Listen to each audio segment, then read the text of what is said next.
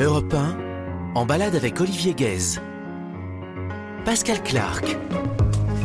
Bonjour à vous, comment va votre vie? Alors, allez voir les princes. Comment vous sentez-vous? De deux choses l'une.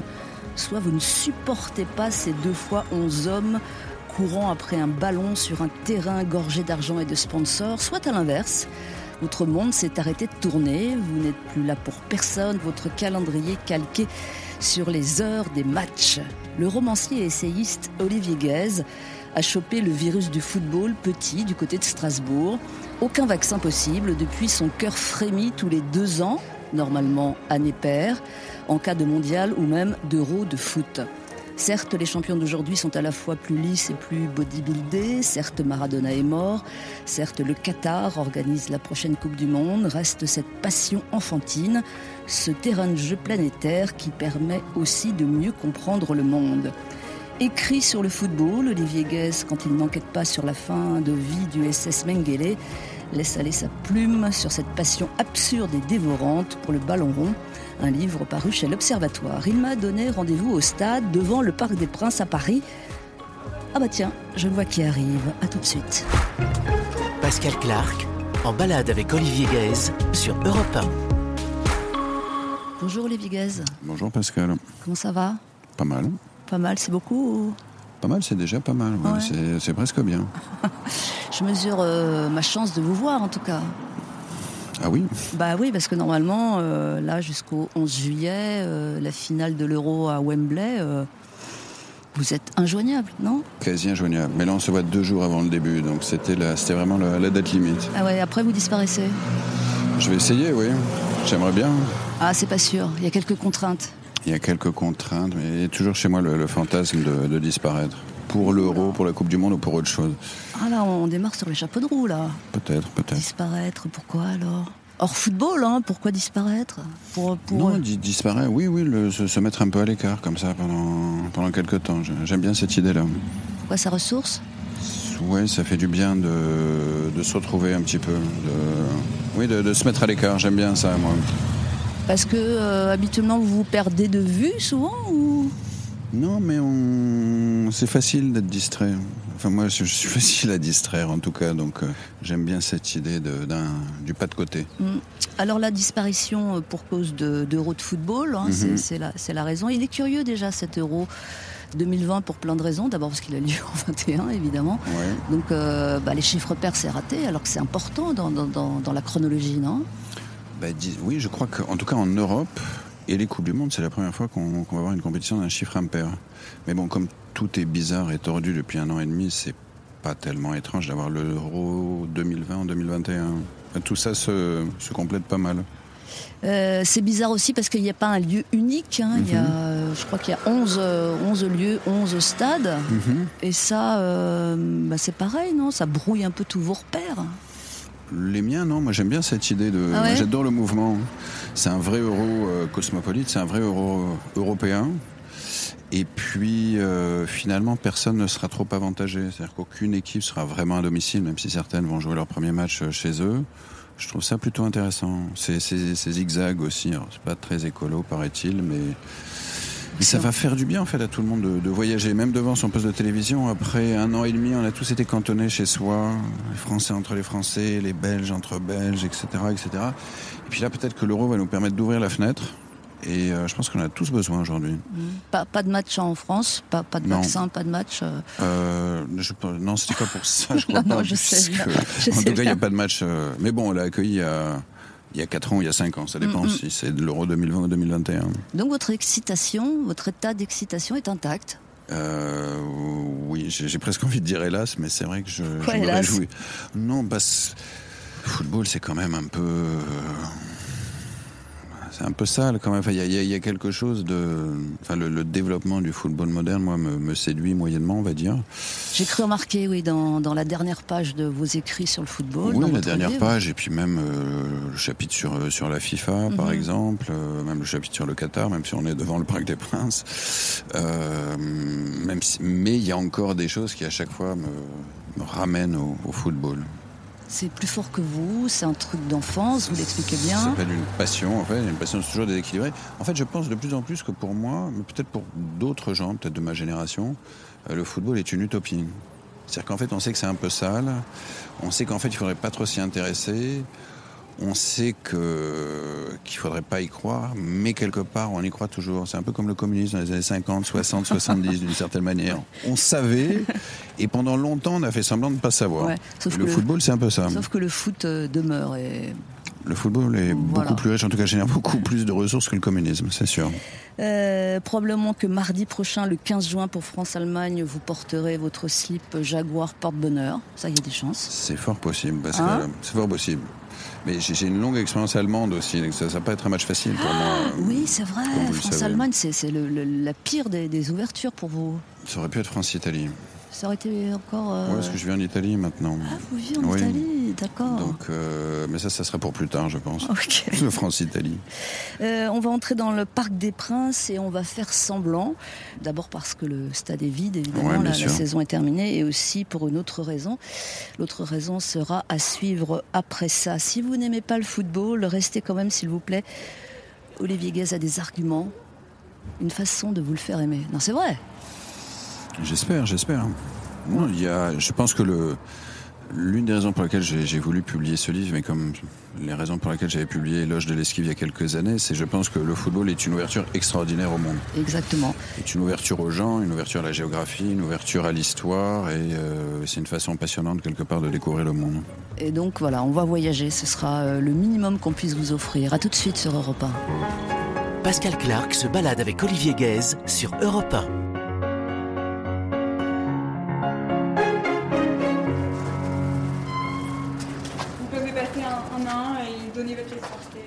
Un badge. Ou un badge, oui. peu importe ce que vous avez. Un badge, une, une une photo, un truc qu'on fasse à. C'est complet.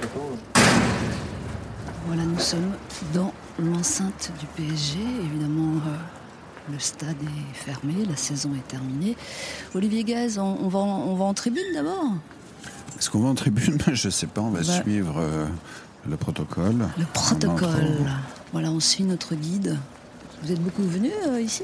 Un tout petit peu, oui. Il m'est arrivé, j'ai été invité, bah, le, je le raconte dans le bouquin, Ouais. euh, un galeriste, euh, le galeriste Kamel Meno m'a invité une fois pour un PSG Marseille. Euh, non, sinon je viens pas souvent ici. Non, vous préférez d'autres stades et d'autres Je équipes préfère le, le stade de la Méno à Strasbourg. Bah, bien sûr.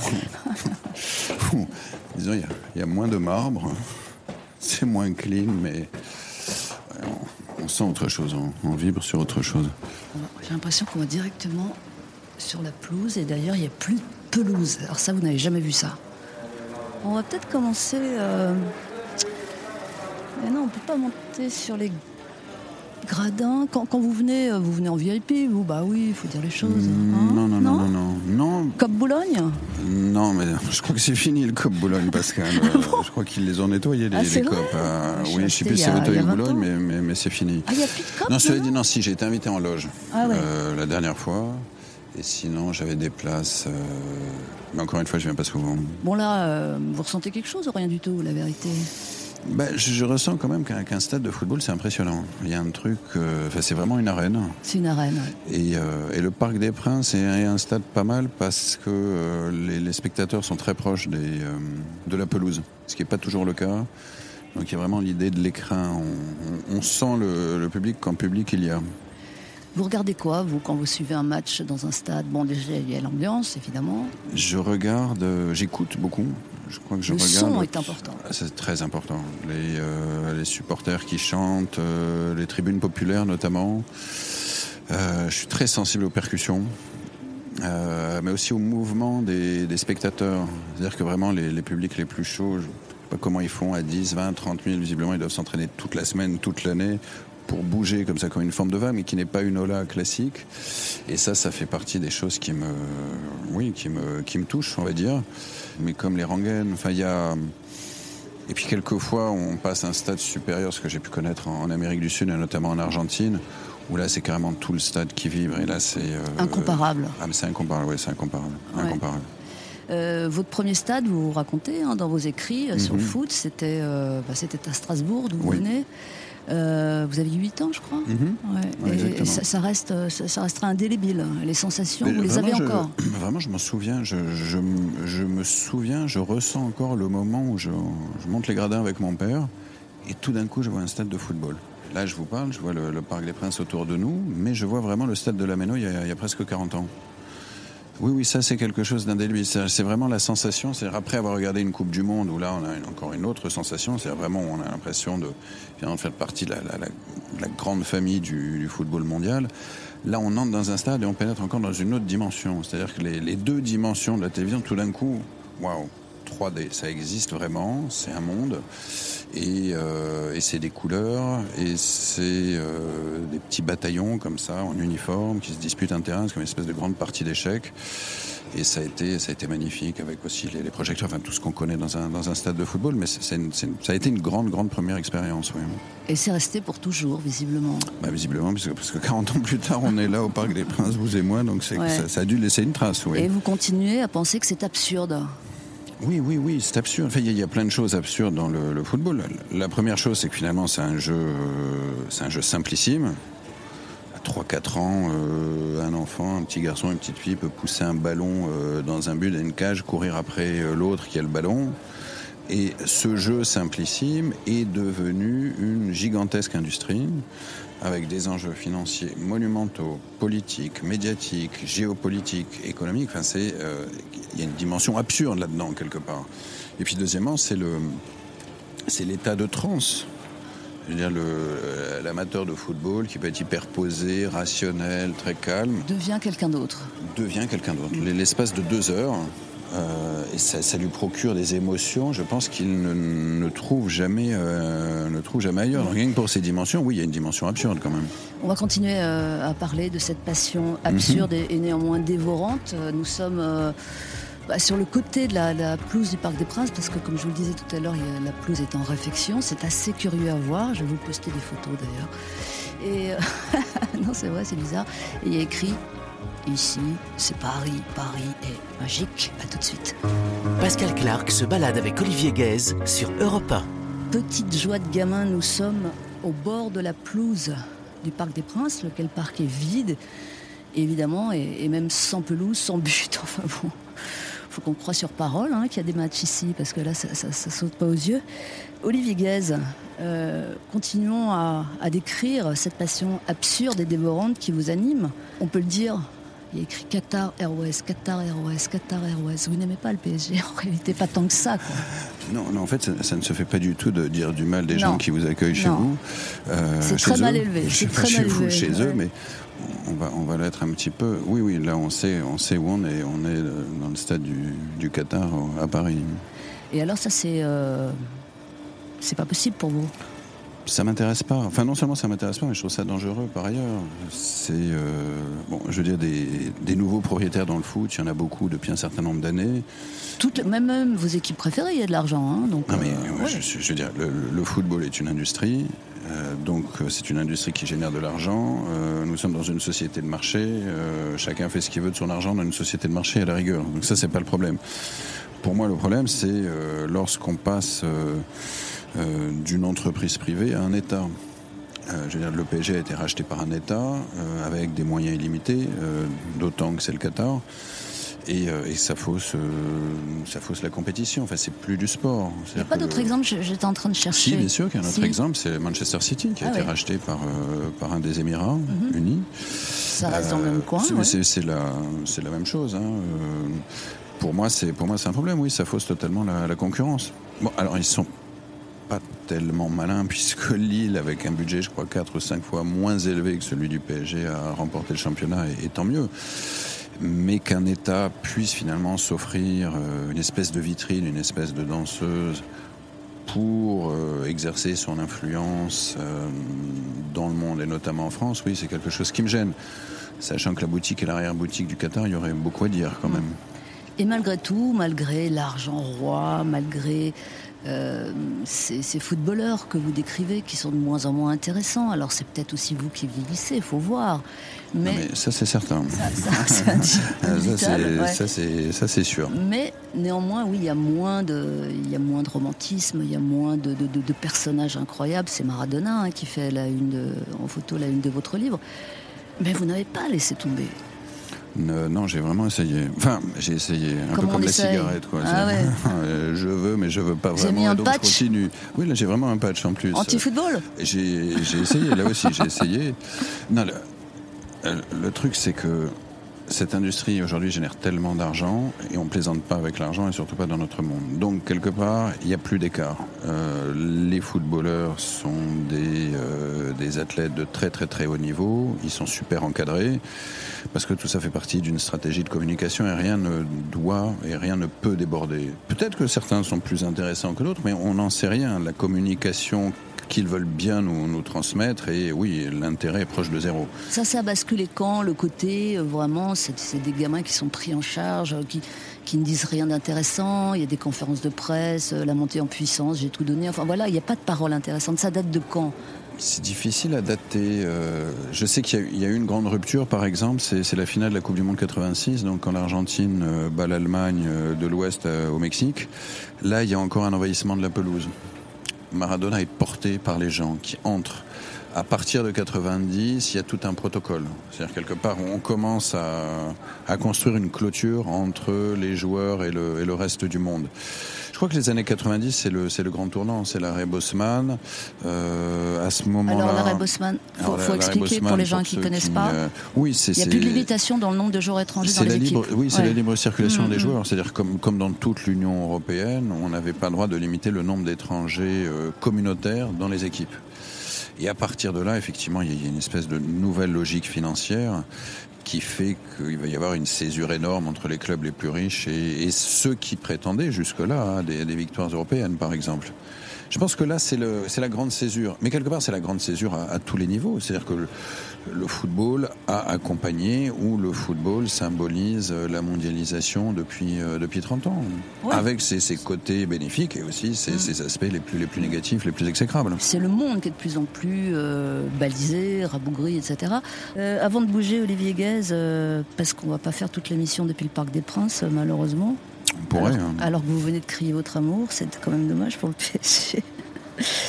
Euh, ouais, mais si on reste là, on risque de croiser à tout moment euh, Patrick Bruel ou Nicolas Sarkozy. Non, je pense pas. Je pense qu'ils sont en vacances là. Je pense qu'on va croiser personne au PSG. Peut-être un jardinier et encore. On va écouter un premier titre sur Europe 1. Euh, on écoutera votre choix tout à l'heure, Mhm. qui est très particulier. Mais puisque nous sommes au stade, même vide, même sans pelouse, euh, un chant de supporters mythique. Vous Mhm. voyez venir? Mais il y en a plusieurs quand Ah même. bah j'ai Quoi, pris. celui de euh, Liverpool Ouais, you- euh, pas, pas que, mais Liverpool notamment. Ouais. You'll Never Walk Alone. Euh, L'original, la basse, c'est Jerry and the Pacemakers, même s'il y a eu beaucoup de reprises. Imaginez un stade qui chavire. Bonne matinée à vous. when you walk through a storm. Hold your head up high and don't be afraid of the dark.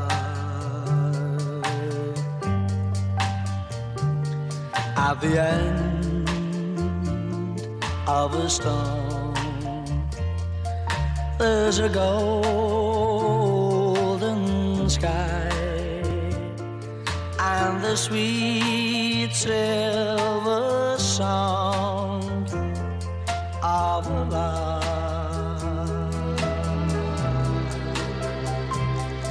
Walk on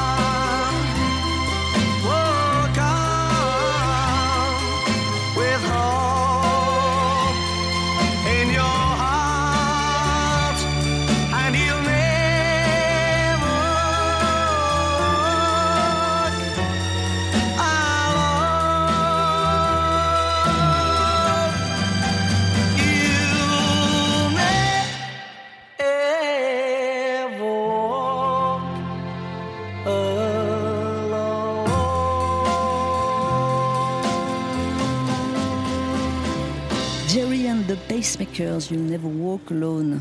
Moi, j'écoute ça quand j'ai un petit coup de mot, pas vous C'est vrai Ouais, ça fait du Non, bien. moi j'écoute du disco italien. Ah oui, bah, c'est pour tout à l'heure. c'est pour tout à l'heure.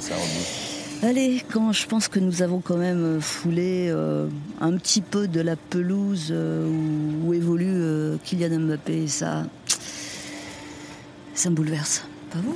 Je, je comprends que ça vous bouleverse. Moi, ça me bouleverse pas, mais, hum, mais c'est quand même. Enfin, moi, je suis très impressionné par les stades. Je sais pas si on, est- si on enregistre là encore. Mais... Ouais, on enregistre, on enregistre tout. Ah, mais il y a un truc dans un stade. Ouais, ouais. Il y a. C'est vrai euh, qu'on aurait pu rester là. Mais bon, comme vous avez tellement d'arcs, Ouais. tellement de cordes à votre arc, c'est un peu de votre faute. D'accord. Il faut parler d'autre chose quand même. Ouais. Mais encore un peu de foot et puis d'autres choses. A tout de suite avec Olivier Guez. On est euh, dans une tribune tout près du terrain qui n'en est pas un. Et l'on revient. Pascal Clark, en balade avec Olivier Guez sur Europe 1. C'est plus fort que nous. Est-ce par euh, nostalgie ou par euh, simplement amour du football? Nous sommes restés un tout petit peu au Parc des Princes, que nous allons quitter dans un instant pour quitter l'ouest de Paris et aller euh, dans un endroit plus central. Ici, c'est Paris. Ici, c'est Paris. Euh, vous n'habitez plus Paris, donc. Non. Mais vous avez toujours été européen. Vous êtes né à Toujours, Strasbourg, donc. euh, exactement. c'est ça votre Je suis un façon de Européen faire. d'expression française. Ah, c'est ça. ça va loin. Et, et- et vous, passez votre vie et votre temps en fait à. À me promener en Europe. Ouais. Ah, oui, enfin, j'ai j'ai vécu en Belgique, j'ai vécu en Angleterre, j'ai vécu en Allemagne, euh, maintenant je vis en Italie. Ça dépend de quoi? De ce que j'ai à faire ou de ce, ce dont j'ai envie ou j'ai la chance de pouvoir exercer mon métier euh, là où bon me semble et donc je, je poursuis mon, mon tour d'Europe. Mhm. Euh, Olivier Guez, à l'origine, était un jeune homme euh, étudiant, fréquentant Sciences Po, la London School of Economics, soutiendrait mon bar. Ça, c'est peut-être pour la vanne, mais je crois pas. hein. Ah, j'avais, j'avais 13 ans, j'y croyais très fort. ouais. Mais non, mais cela Non, mais- dit. euh, Non, il n'y a pas de honte. hein, non, mais- ah non, non, mais j'a- j'assume complètement. Non, mais ce que je veux dire, c'est que l'Olivier Guez a muté. L'Olivier Guez est multiple, non? Ah, L'Olivier Gaz a toujours été multiple. C'était l'intérêt de, de soutenir Raymond Barre, c'est qu'on pouvait être multiple. C'était plus ouvert que, que les Mitterrandistes ou les Chiraciens. Mais non, mais c'est vrai que vous avez quand même démarré votre vie sur le mode un peu sérieux, on peut dire C'est ça. Ouais. Oui. Et alors? Non, mais j'ai toujours été assez fanté. J'ai fait des études très sérieuses. euh, j'ai commencé dans un journal. J'ai fait du journalisme économique, mais La tribune, je crois, ouais. ouais, exactement. Ouais. Mais j'ai, euh, j'ai toujours aimé le football. J'ai toujours aimé la, la musique, notamment la musique électronique, la littérature, les voyages, euh, le cinéma, etc., etc. Donc il y a, on peut aimer plein de choses dans la vie. Et surtout, il y a, pour moi, il n'y a pas de frontières d'un point de vue géographique comme d'un point de vue culturel. C'est-à-dire qu'on peut aimer le football, on peut écrire sur le, football, on peut faire de la littérature, on peut même faire de la littérature sur le football. Il n'y a, a pas cette, cette césure que, que certains voudraient nous, nous imposer encore. Et c'est valable dans, dans tous les domaines me concernant. Ça vient de votre caractère, de votre éducation Ou alors est-ce que la, la- la- la géographie de votre naissance est, est, Mhm. est importante quand on, quand on vit à Strasbourg, est-ce que ça crée ce genre de choses aussi? Je pense que j'ai eu la chance de vivre dans très jeune hein, et sans en prendre conscience, c'est venu plus tard, au moins dans, dans quatre cultures différentes. Donc déjà à Strasbourg, on vit dans une culture, il y en a trois. Il y a la française, il y a l'allemande et il y a l'alsacienne qui est un espèce de mélange et aussi autre chose. Par ailleurs, moi, mon père vient, vient d'Afrique du Nord, c'est un juif de Tunisie, donc j'ai aussi vécu dans une atmosphère, une culture méditerranéenne, juive méditerranéenne. Donc tout ça a fait que dès le départ, j'avais accès à des, des mondes et des univers qui, euh, a priori, euh, cohabitaient rarement. Donc ça, c'est euh, presque inné, je dirais. Comment ça cohabiter euh, rarement Bah, Je euh, pensais qu'au contraire, vous faisiez avec tout ça et que par moment, Ah comme, non, moi comme- je le faisais. Ouais. Mais en règle générale, c'est le monde germanique et le monde juif tunisien cohabitent assez, euh, voilà, pas, pas très fréquemment, surtout. Enfin, du côté de ma mère, c'est plutôt vraiment l'Europe centrale, des, Mm. des vrais bohèmes de, de bohèmes. Mais est-ce que comme une boule à facettes euh, dans, peu, oui. dans, qui- dans les boîtes de nuit danser, pour le faire coup danser. Ouais. Oui, oui, absolument, absolument. Bah, ça a été, euh, ça a été une chance immense et, et- et le fait finalement de, de vivre sur une frontière et le fait de à Strasbourg, c'est- c'est étrange parce que c'est une ville finalement que définit le Rhin, mais que le Rhin effleure à peine. Alors il y a un autre fleuve, l'île, qui est beaucoup plus petit, moins important, mais euh, quelque part, la, présence de ce fleuve qui relie euh, finalement le, le monde alpin à la mer du Nord fait qu'il y a déjà cette idée de vraiment cette idée cosmopolite. Donc moi j'ai grandi là-dedans.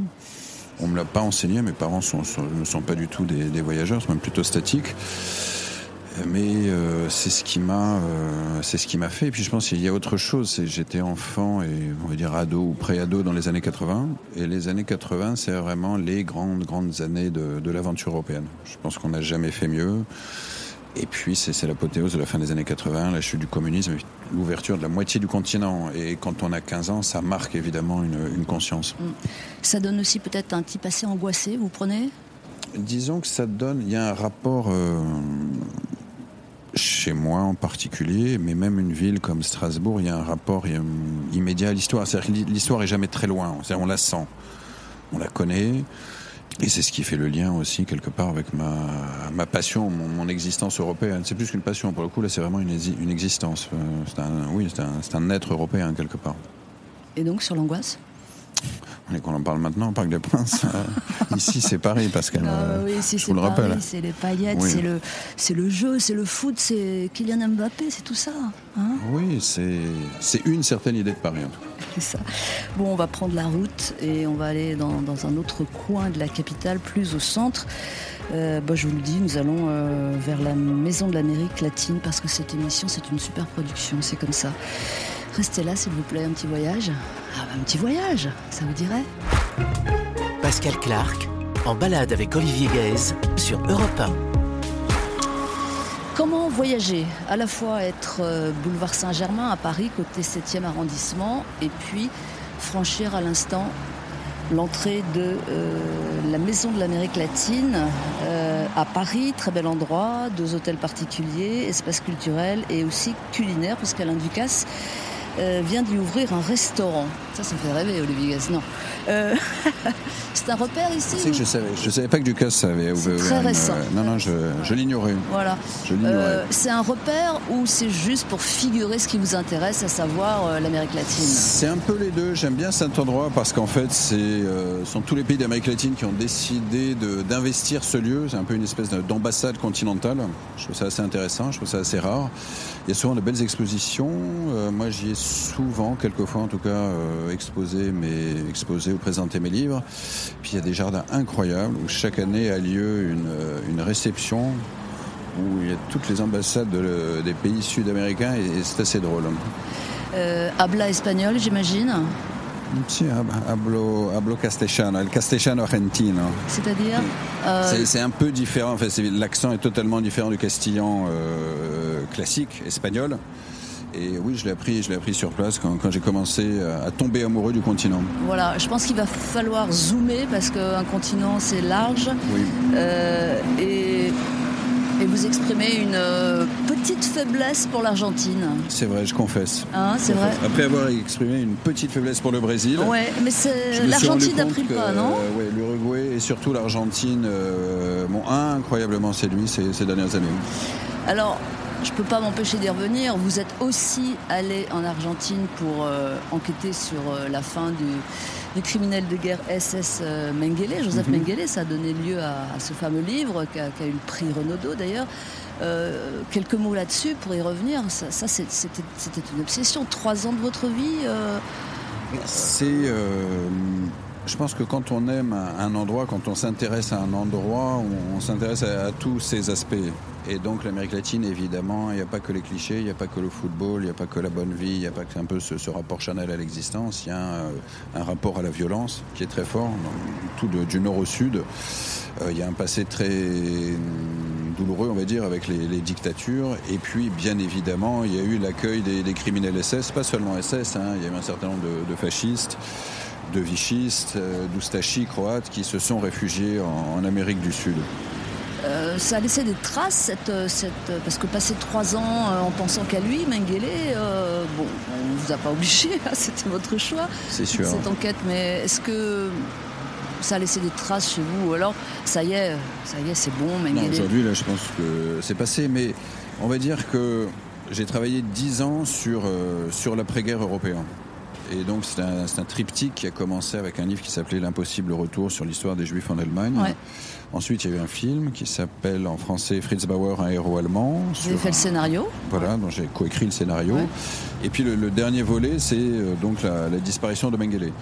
Et en gros, c'est toujours la même histoire, à savoir comment un continent, des sociétés, un pays et surtout des individus se reconstruisent après un choc comme euh, la Grande Guerre civile européenne de 14 à 45. Et donc le premier livre, c'est l'histoire des victimes au pays des meurtriers. Le film, c'est l'histoire d'une victime qui devient héros et qui force euh, bah, les meurtriers à se regarder dans, un miroir, à assumer leur passé et à juger les coupables. Et puis le troisième volet, c'est l'autre versant de la même histoire, c'est à savoir que devient un des grands meurtriers euh, après-guerre. Où est-ce qu'il va? Qu'est-ce qu'il fait? Qui le protège? Qu'est-ce qu'il a bricolé pendant 30 ans en Amérique du Sud? Cette période, pour moi, elle est derrière moi. Je ne vais pas retravailler sur un criminel des guerres de guerre nazi, en cavale ou pendant la guerre au pas la séquence est terminée. La séquence est terminée, là, je, je suis complètement passé à autre chose. Alors sur votre amour pour l'Argentine, de façon euh, quotidienne, c'est Oui. c'est quoi une journée euh, idéale pour vous en Argentine? Comment ça se passe? Vous faites quoi là-bas? Qu'aimez-vous?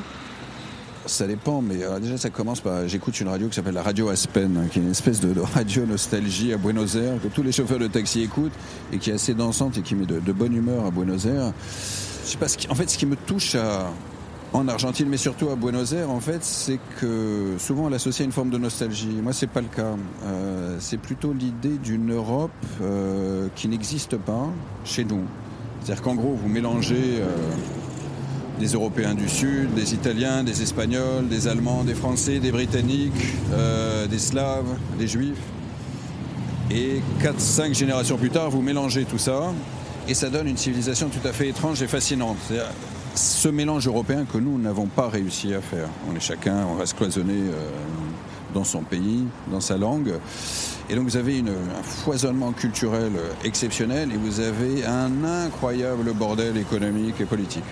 Alors c'est très étrange, très étrange. Mais le cocktail, quand on n'a pas à le subir, quand on vient de l'extérieur et qu'on le fréquente euh, plus ou moins régulièrement, en tout cas quand je peux le faire, il y a quelque chose d'extrêmement, extrêmement fort. Ça donne envie en tout cas. Là, là, si je pouvais, je prendrais tout de suite un avion pour l'Argentine. Je vous accompagnerai parce que... Ah, c'est vrai Oui, Euh, J'imagine que vous connaissez le quartier Palermo-Hollywood. Bien sûr. Ah, ouais. Euh, eh bien, on y va tout de suite en compagnie de Benjamin Violet. Ah, je connais. On s'est rencontrés à Buenos Aires avec Benjamin. Oh, ça va. Oh. C'est vrai, c'est vrai.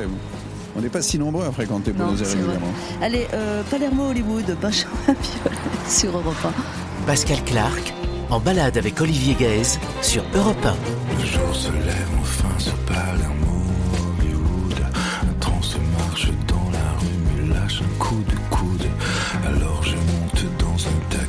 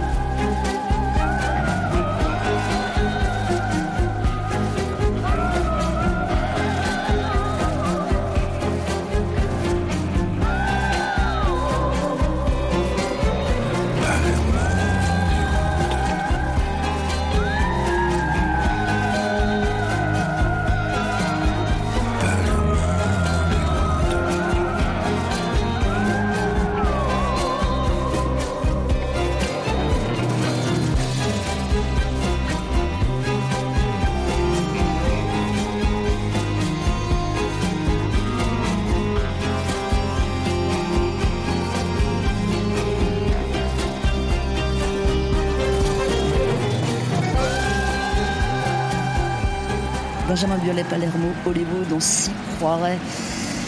Bah, on vous laisse, on vous laisse parce qu'avec Olivier Gaz, on prend l'avion, on a un avion dans, dans 10 minutes là.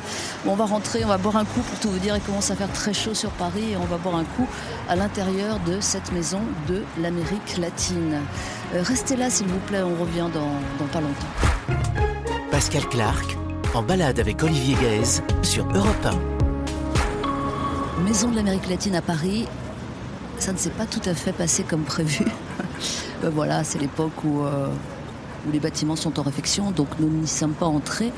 C'est dommage parce que j'allais rappeler euh, quand les socialistes allaient fêter leur victoire au sein de l'Amérique latine, c'est pour vous dire si, si- si ça date. Oui, non, c'est pas avec les socialistes qui font leur chiffre d'affaires à la Maison d'Amérique latine aujourd'hui, c'est sûr. Donc du coup, Ils sont même plus dans le quartier d'ailleurs. non. Du coup, on- non, sur le Ferrino, le- la station de métro est restée, mais pas. C'est vrai. Euh, du coup, avec euh, Olivier Guest, nous avons décidé de boire un coup parce que, comme je vous le disais, il fait très chaud. Ça va pas nous empêcher, bien sûr, d'évoquer à nouveau euh, l'Argentine et faut qu'on parle de Maradona à un moment Oui, donné. oui, hein. à un moment, Hein, à un moment donné. je l'attendais. Ça, Bah fait, ça oui. fait des heures que j'attends qu'on parle de Maradona. En fait, vous oui. vouliez parler que de lui? Non, pas du tout. Parce que, bon, il y a une. Comme je l'ai dit, votre livre est un- une compilation de vos écrits sur le football. Et puis, il y a une petite euh, postface euh, qui fait le bilan de tout ce qui s'est passé, puisque ce livre devait sortir au moment du confinement. Et entre-temps, évidemment, Maradona est mort. Euh, vous avez pleuré? J'ai pas pleuré, mais ça m'a fait un choc quand même. Ça m'a fait un choc euh, pour des tas de raisons. Bon, à la fois, c'est euh, la disparition d'une figure mythique, un peu comme. Je sais pas, j'ai pensé à David Bowie spontanément quand il est mort. Ce niveau-là, ouais. Mais dans le sens où on, on a affaire à quelqu'un qui vous a accompagné toute votre vie. Vous étiez gamin, il était là, et puis à un moment il disparaît. Et euh, Maradona, c'est quelqu'un qui m'a qui m'a accompagné euh, bah, depuis que je depuis que je suis gamin jusqu'à jusqu'à aujourd'hui. Bref, enfin, vraiment jusqu'à aujourd'hui, puisque j'arrête j'arrête plus d'en parler de de Maradona. Oui, il avait une forme de génie, Maradona. Alors, il y en a certains qui lèvent les yeux au ciel lorsqu'on parle de génie concernant le, football, parce qu'il s'agit que, d'un ballon et, d'un sport, au fond, mais, Maradona avait ce- cette espèce de supplément d'âme. Il avait quelque chose d'extrêmement touchant, c'est qu'il était faillible. Et donc, il était très humain. Donc, non seulement c'était un génie, mais en plus, il avait ce en quoi on se reconnaît tous quelque part. C'est-à-dire les failles de cet homme étaient euh, peut-être aussi ou même plus, plus touchantes que le, le génie du ballon qui- qu'il a été. On pouvait ne pas être d'accord euh, avec tout ce qu'il a, tout ce qu'il a fait, tout ce qu'il a pu dire. Il a dit un nombre de conneries incroyables. Ouais, il a eu son Il lot. était ouais. totalement incohérent par ailleurs. Euh, mais euh, mais c'est un immense personnage. Il a un charisme incroyable, incroyable. Et puis il est symptomatique de, de cette évolution du football qui ne plaît pas beaucoup. C'est-à-dire que maintenant, euh, bon bah, si, on est tenté de comparer avec un autre génie. Il est très doué, Messi hein, aussi, mais Mm. ça n'a rien à voir en termes de personnalité. C'est-à-dire que vous écrivez que Messi de sa vie n'a rien dit d'intéressant. Euh, non, ou alors ça m'a échappé. Mais ça a échappé à tout le monde, je Ouais, pense. ouais. Non, c'est un, génie du ballon, c'est c'est indéniable, incroyablement fort. Après, euh, ce que je raconte dans le bouquin, c'est-à-dire que, que Maradona, quelque part, à la fois symbolise ce qu'a été le football, c'est-à-dire une, forme d'art dramatique, au fond. On pouvait être petit, rondouillard et euh, sortir en boîte et prendre de la cocaïne pendant des années, être le meilleur joueur du monde, gagner la Coupe du Monde euh, seul ou presque. Euh, et par ailleurs, Maradona raconte l'histoire de l'Argentine, de la, la deuxième partie du XXe siècle. Messi, c'est un footballeur de génie. S'il y a une chose qu'il raconte quelque part, c'est un petit peu la, la- la vacuité du, du football, euh, du football contemporain. C'est autre chose. Mais ce en quoi Messi est intéressant aussi. Mais il n'est, enfin moi, il ne me touche pas. Il ne me touche pas. Il a le mérite de correspondre à l'époque. Absolument. Ouais. Alors, bon, on va faire une petite incursion au Brésil quand même, euh, Oui, football. J'aime bien le. Je préfère l'Argentine, mais j'adore le Brésil. Ouais, et puis vous avez écrit euh, ce très bon livre qui s'appelait euh, Éloge de l'esquive. exactement Éloge de l'esquive. J'y ressors en poche d'ailleurs. Je, je Ah, me permets bah de. je me permets a- de le signaler. On, a- on aurait eu tort de me passer à côté Ah alors. oui, mais oui, puisqu'on me tend le micro, j'en profite. Et donc, euh, comme à chaque fois, évidemment, euh, c'est ça qui est intéressant avec vous, Olivier Guest, c'est que vous racontez le football, mais vous racontez un pays et, et comment euh, sont nés les dribbleurs brésiliens? Vous nous résumez ça en quelques Mais phrases. le- en fait, je, je suis parti à Rio euh, il y, a, il y a- il y a- il y a quelques années maintenant, il y a huit ans précisément, avec une mission, euh, travailler sur le dribble à Rio, quelques semaines. Et, et l'idée était de- d'essayer de, comprendre, s'il y avait quelque chose à comprendre, euh, qu'est-ce que racontait le dribble du Brésil contemporain. Et je me suis aperçu que lorsque le, foot débarque au, au Brésil à la fin du 19e siècle, euh, ça correspond au moment où l'esclavage est enfin aboli. hein. Brésil étant le dernier pays à avoir aboli l'esclavage. Et euh, au départ, le football est essentiellement pratiqué par, euh, par des blancs, par des aristocrates, puisqu'ils copient tout ce qui se fait en Europe et particulièrement en Angleterre. Et donc les, joueurs de couleur sont complètement exclus des, des premiers clubs, qui sont des clubs très snobs, des clubs de régate, ce qui existe toujours à Rio. Sauf que euh, on a besoin de rien pour jouer au foot. Et donc les mulâtres, les noirs vont commencer à taper dans un ballon une pelote de chaussettes. Et euh, les premiers joueurs de couleur qui vont oser s'aventurer sur un terrain vont se maquiller, vont se euh, travestir, ils, part. vont devenir blancs. ouais. Alors Ouais. certains vont se euh, tirer les cheveux, qui ont les cheveux crépus, d'autres vont carrément se mettre de la poudre de riz sur le, sur le visage. Sauf qu'évidemment, la poudre de riz, ça fond quand on court, quand il fait chaud.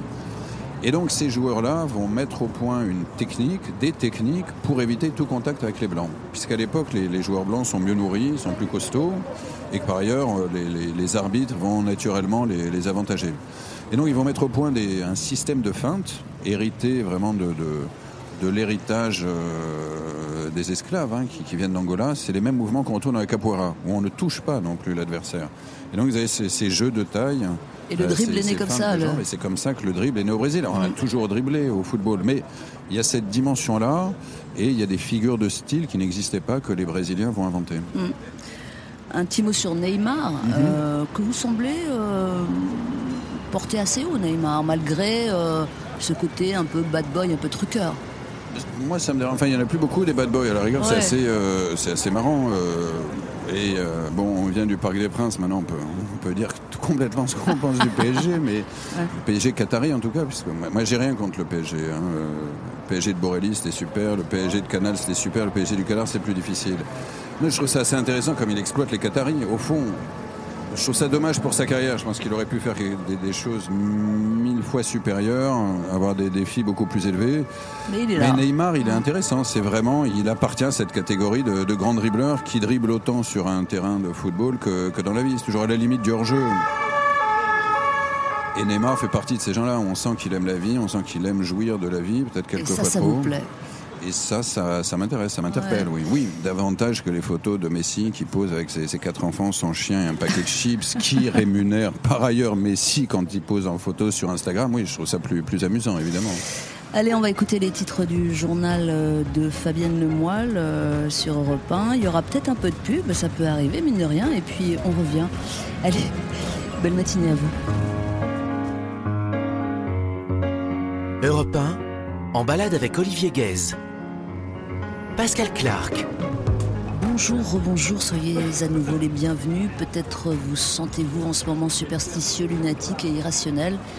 Alors probablement êtes-vous fan de foot en ce mois de juin 21. L'Euro 2020 vient de commencer. Nous sommes en balade avec un fanatico del football, romancier, essayiste, journaliste, El Seigneur Olivier Guez, dont les éditions de l'Observatoire publie les écrits sur le football, une passion absurde et dévorante. Euh, Nous avons commencé, je vous le rappelle, au Parc des Princes.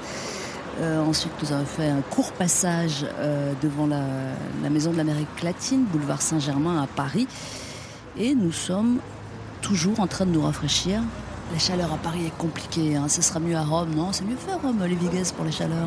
Euh, Non, c'est pareil. Non, non, la Non, chaleur à. Rome l'été, c'est. Ouais, c'est. Non, il y a 10 degrés de plus. Ah ouais. Et un vent, le vent, le vent du sud. Ah ouais, mais vous l'avez Mais voulu. bon, ça fait partie des charmes de Rome. Mm. Euh, où et comment sui- suivrez-vous cet euro euh, de, de Euh, 2020 là Je crois bêtement, bêtement à la télévision. Ah ouais? À droite, à gauche. Je vous aurais bien vu euh, à Wembley, dans le stade de Wembley à Londres pour la finale, non Mm, Moi aussi, mais, mais vous êtes la seule à y avoir pensé, visiblement. Ah ouais, non. Euh, non, moi j'avais suivi la Coupe du Monde en Russie. Euh, Mm. Pour Le Monde Le journal Le Monde voilà, m'avait envoyé, j'avais assisté, je sais plus, à 13-14 matchs, j'avais tourné dans toute la Russie, ça avait été une expérience extraordinaire, ça avait vraiment été un rêve de gosse et je leur suis reconnaissant, mais là je suis assez content de, de suivre l'Euro comme un, un téléspectateur lambda, c'est pas mal aussi. Même pas un petit match euh, Ah, si, si, au si, Bakou si. Olympique Stadium en Azerbaïdjan, rien. Bakou, Olympique euh, Stadium, ça, je... non, mais je serais bien allé voir, euh, j'irais bien voir France-Allemagne à Munich, par exemple. Ouais. Ou, euh, oui, Wembley, Rome, Budapest. euh, C'est un euro pour vous, en fait, le grand voyageur. Oui. Hein? Non, mais je, je trouve ça pas mal, cette, cette formule. Je trouve ça pas mal. Euh, c'est un peu fatigant quand on est vraiment supporter et qu'on suit euh, son équipe, mais le fait que ce soit itinérant, le fait finalement qu'aucun, aucune équipe ne soit vraiment avantagée, et puis ça donne cette dimension continentale à, un continent qui quelque part n'ose pas, euh, n'ose pas ou ne veut pas. euh, ben justement, se voir vraiment en tant que continent, en tant qu'ensemble, ça reste hyper morcelé. Peut-être que cet euro va un petit peu contribuer au moins à une Europe du sport. Ouais, Pas longtemps alors. hein. Non, pas longtemps. Ouais. Mais bon, c'est, un essai, c'est pas mal. Il faut quand même qu'on parle de l'équipe de France, même si j'ai cru comprendre que vous n'étiez pas spécialement euh, patriotique. Euh, vous ne supportez pas la France parce que vous êtes Je ne français. suis pas un, je suis pas un chauvin du sport. Oui, voilà. non. Euh, Moi, moi, Ouais. j'aime, euh, j'aime avant tout le football. Hmm. Et euh, si l'équipe de France joue bien, euh, je suis derrière elle. Si elle joue pas bien, non, euh, c'est pas.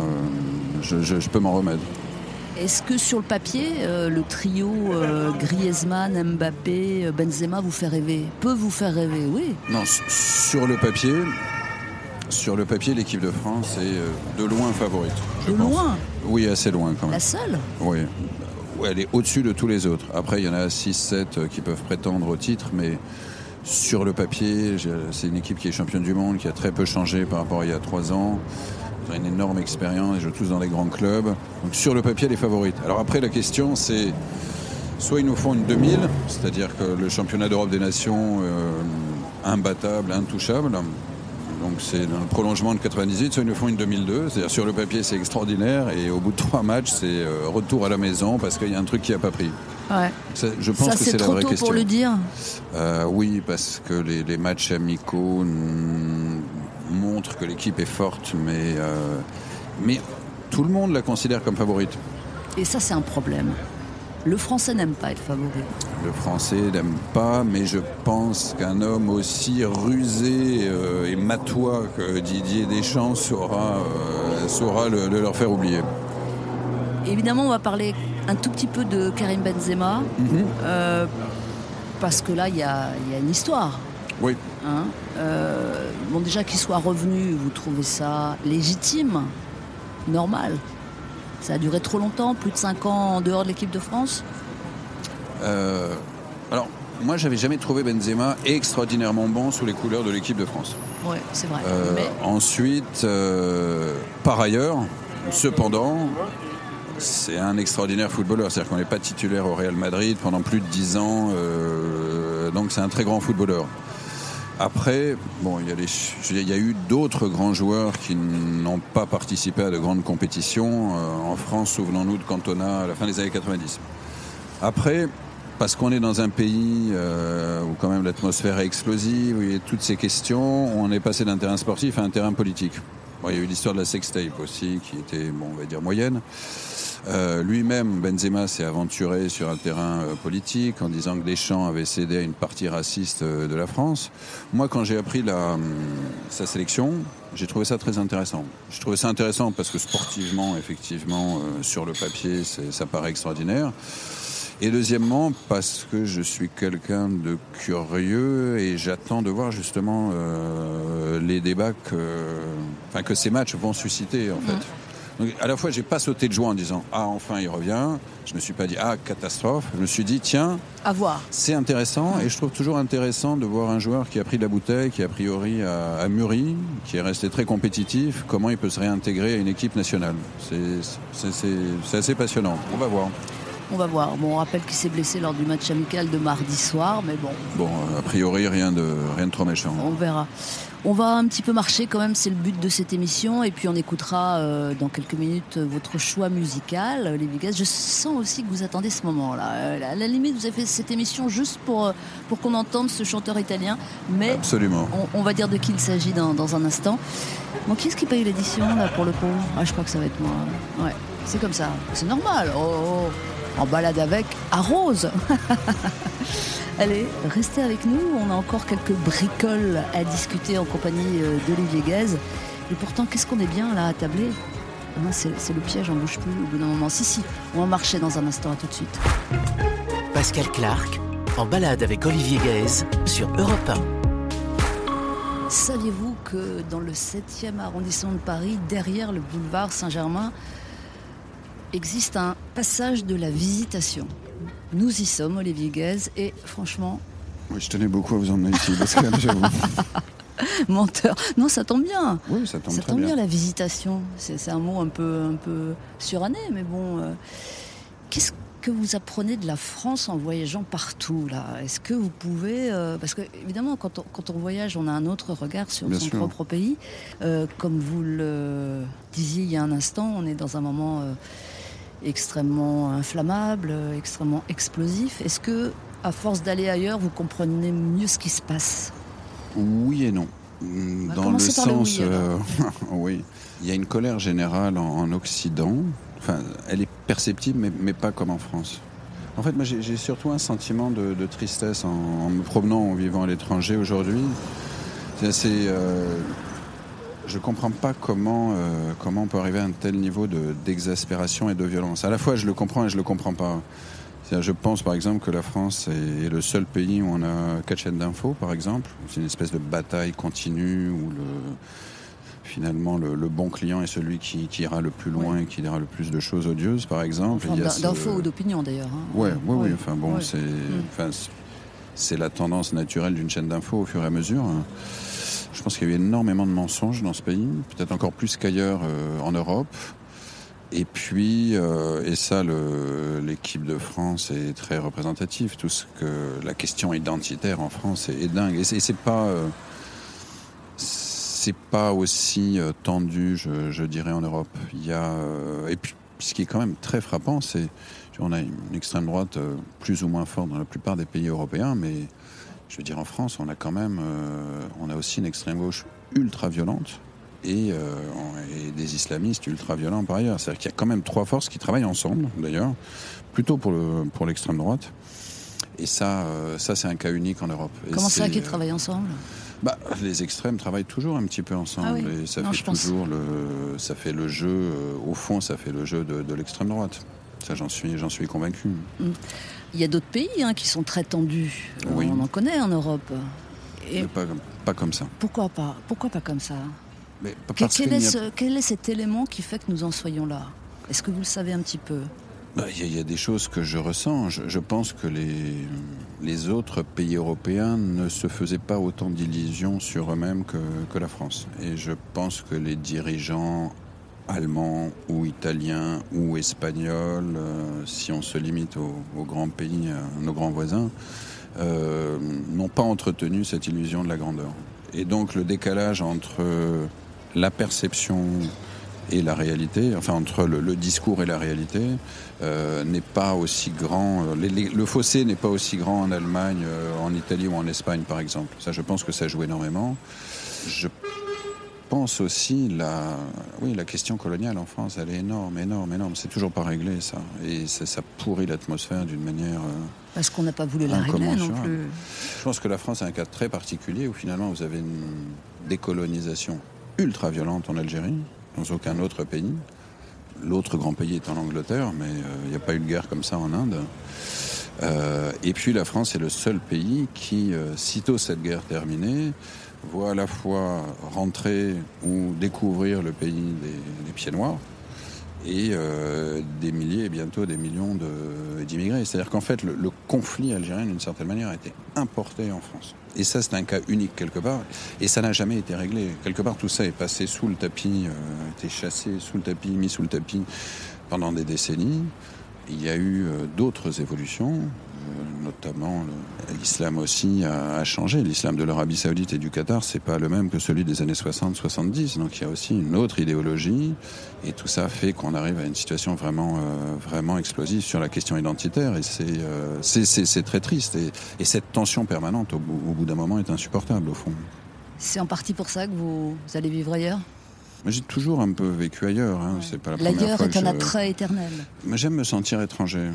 J'aime me sentir étranger parce qu'en fait, euh, lorsqu'on vit à l'étranger, quelque part, on se crée sa propre bulle. On laisse entrer ce qu'on a envie de laisser entrer, et, euh, et quelque part, on, on subit beaucoup moins euh, l'environnement, euh, l'environnement extérieur. En tout cas, on se le, on le bâtit soi-même. Eh bien, justement, c'est un chanteur italien qu'on va écouter Eh oui. maintenant. C'est votre choix musical. Oui, Je vous écoute. c'est l'idée vraiment de, de l'été italien. Euh, c'est un homme qui vient de mourir, et euh, j'ai découvert ça il y, a, quelques semaines, et, c'est sublime. J'espère que ça vous Franco plaire. Battiato. Franco Battiato, absolument. Voilà, effectivement, il est mort il y a quelques semaines. Italien, génie musical. Et écoutez ce morceau, Summer on a Solitary Beach. Ouais, il faut le dire avec l'accent italien. Allez-y. Mais j'en suis Mais si, incapable. mais si. Mais parce que le S n'existe pas en Italie. Eh ben, débrouillez-vous. Summer on a Solitary Beach. Ouais, Franco Battiato, non, c'est pas, c'est moins bien que vous, même Pascal. Ouais, on Franco. alors. Franco Battiato sur Europe 1. Écoutez ça, c'est comme l'été. Europe 1, Pascal Clark se balade avec Olivier Guez. Passammo l'estate su una spiaggia solitaria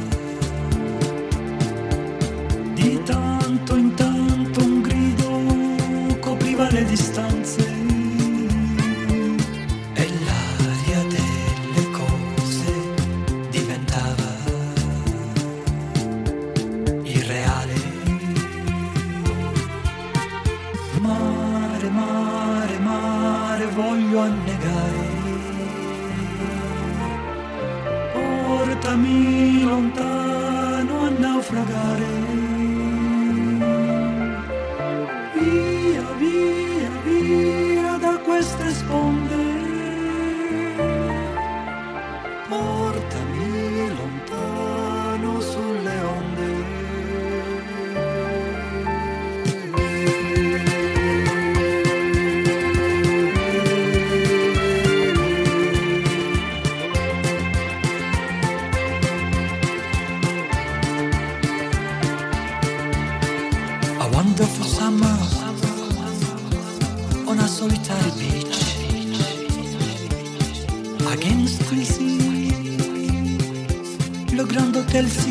homenagem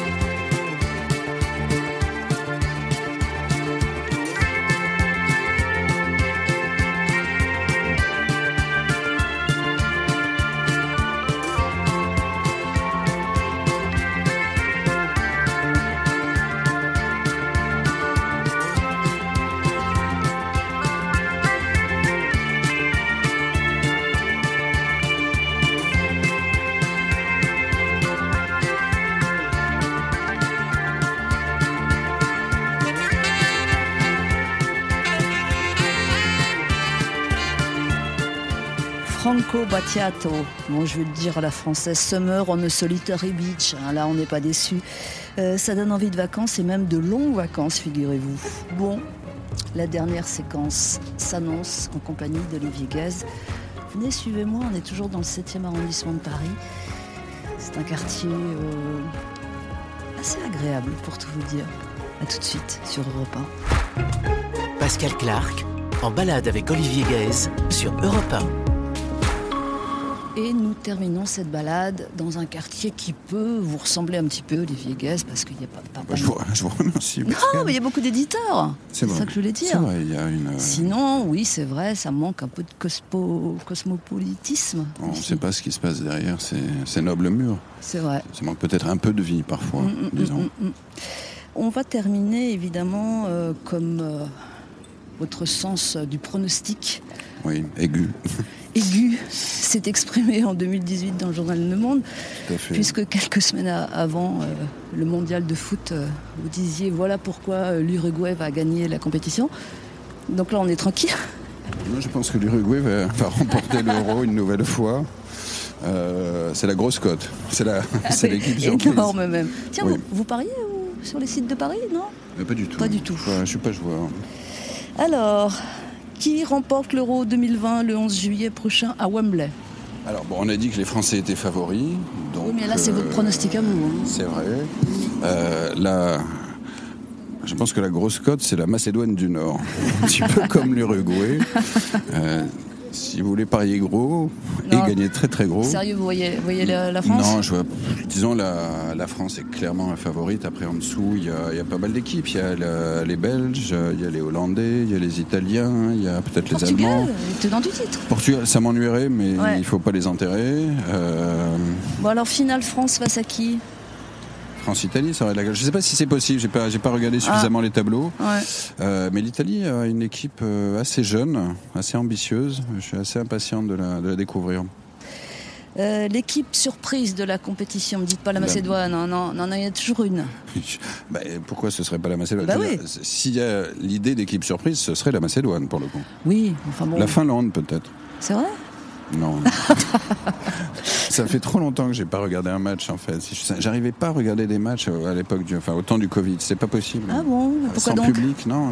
Je, Ah, je- suis, je continue à suivre les résultats, mais j'avais beaucoup, beaucoup, beaucoup de mal. Voilà, il y aura un petit peu de monde, mais pas. Ouais, non, c'est déjà pas mal. Non, et puis bon, là, c'est- c'est c'est autre chose quand même. Qui sera le meilleur joueur du tournoi? Ah oui, vous êtes. euh, Bah ouais. ah, Enfin, un quiz, on fait pas, hein ouais, Un effectivement. quiz de pronostics. Euh, moi, j'aime beaucoup N'Golo Kanté. Alors peut-être pourquoi pas la, la- la poursuite de, de sa saison fantastique. hein. Bah, le meilleur joueur français, bon, bah, c'est le même. Euh, Mbappé va-t-il rester au PSG J'espère pour lui que non. Non, je pense qu'il est temps pour lui de, de se frotter à un grand club étranger où tout ne sera pas construit autour de lui.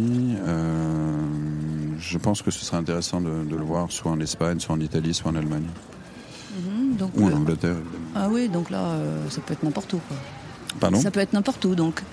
Oui, ouais. pourquoi pas. Je sais pas, vous, où est-ce que vous voulez Ah bah moi je voulais l'envoyer, du plus précis, non Vous le voyez au Real ou pas?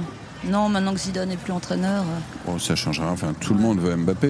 Ouais, tout le monde. Moi, je reviens de Belgique. Pourquoi pas Anderlecht ce, serait une, une grande surprise. Imaginez le transfert de Kylian Mbappé en Ah Anderlecht. ouais, non, bah il y a des surprises dans la vie. hein. Ben, Qui, en fait, je vous l'annonce, c'est un scoop. Kylian Mbappé va signer Anderlecht la saison prochaine. qui sera au second tour de la présidentielle 2022 Ah bah il n'y a pas de raison, hein Ah ça vous plaît moins là tout de suite? Euh, Ouais, ça me plaît moins. Ouais. À mon avis, là, on est reparti pour, un, pour la revanche de, de 17. Avec le même vainqueur? Euh, si c'est la même affiche, oui, j'espère. Très clairement. Alors là, pour le coup, moi, j'ai pas de aucune hésitation.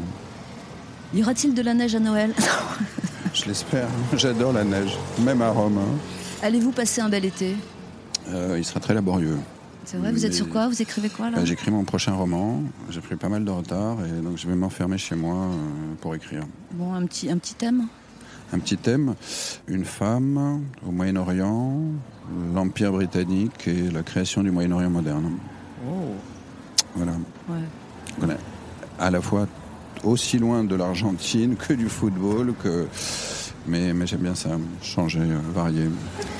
Merci beaucoup pour la balade. Olivier Merci Guez. beaucoup Pascal, merci. Une passion absurde et dévorante, écrit sur le football, euh, est disponible aux éditions de l'Observatoire. Merci. Merci. En balade avec est réalisé par Boris Pachinski. Je crois que tu t'en fous du foot, Boris, non La vérité? Pas ma première passion, mais c'était très intéressant aujourd'hui. Ah, ouais, ouais, ouais.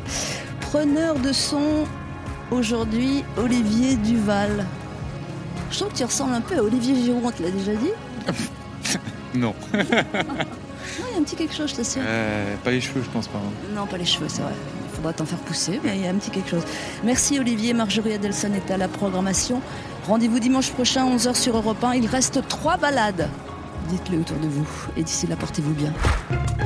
Pascal Clark en balade avec Olivier Gaze sur Europe 1.